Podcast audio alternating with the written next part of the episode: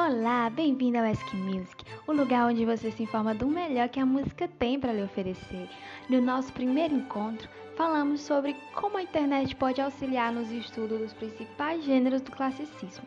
E hoje estamos aqui novamente com a Ana Hilde, aluna do curso de Licenciatura em Música, para falarmos dos métodos ativos da primeira geração, mais especificamente sobre Dalcroze. E aí, Ana Hilde, tudo bem? Olá, gente. Queria primeiramente dizer que é um prazer estar aqui mais uma vez. Então, para começar, gostaria de saber quem foi Dalcroze. É, Emily Jacques Dalcroze foi um pianista, escritor, compositor e pedagogo musical que nasceu na Áustria em 1865. Aos 10 anos, ele se muda para Genebra, onde ele começa a estudar música. Então, ele se forma em piano e composição pelo Conservatório de Genebra e em 1892 ele já trabalhava dando aula no conservatório em que ele se formou, né? No caso, Conservatório de Genebra. Ao ensinar, ele percebeu uma dificuldade na área rítmica dos seus alunos, então ele cria o seu método. Mas mesmo mesmo sendo muito necessário para os alunos, houve uma resistência por parte do Conservatório de Genebra para criar uma cadeira específica sobre a área rítmica. Então, ele começa a fazer atividades fora do conservatório, resultando na criação de uma escola destinada à pesquisa rítmica. E anos mais tarde, é, ele funda o Instituto Jacques Dalcroze. É, mas de onde veio a ideia de criar esse método?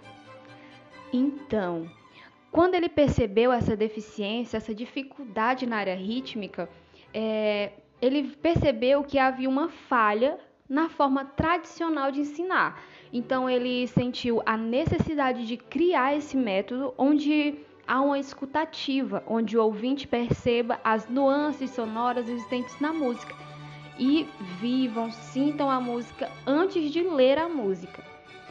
Por fim, o que é esse método e quais são suas principais características? É, o método de Dalcroze é, propõe uma educação musical baseada na audição com participação do corpo. É, então podemos ver que a euritmia, que foi assim que foi chamada o seu método, consistia na correspondência entre movimento e o corpo onde a vivência da prática musical antecede, vem antes da, do aprendizado teórico. E as matérias básicas do processo de educação musical de Dalcroze são a rítmica, que utiliza os movimentos para desenvolver o sentido rítmico corporal, o solfejo, que usa a voz para desenvolver o sentido dos graus, entender as relações entre tonalidades e reconhecer os timbres, e a improvisação, baseado na aprendizagem da rítmica e solfejo, desenvolvendo a expressão musical. E sobre suas principais características, podemos citar a expressão e conscientização dos ritmos natural de cada indivíduo, a criação de imagens rítmicas definidas na mente, a representação corporal dos elementos musicais e a capacidade de criar e responder à criação de outros. E para completar, queria dizer que essas características nos mostram a importância desse método, né?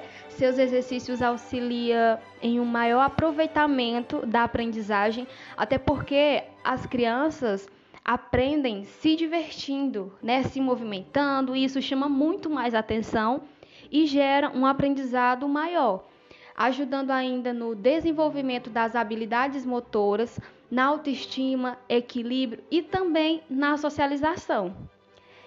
Muito bem, Anaíde. Obrigado por estar mais uma vez aqui nos auxiliando. Então, gente, está encerrando mais um Ask Music e eu espero vocês no próximo podcast para falar mais sobre música.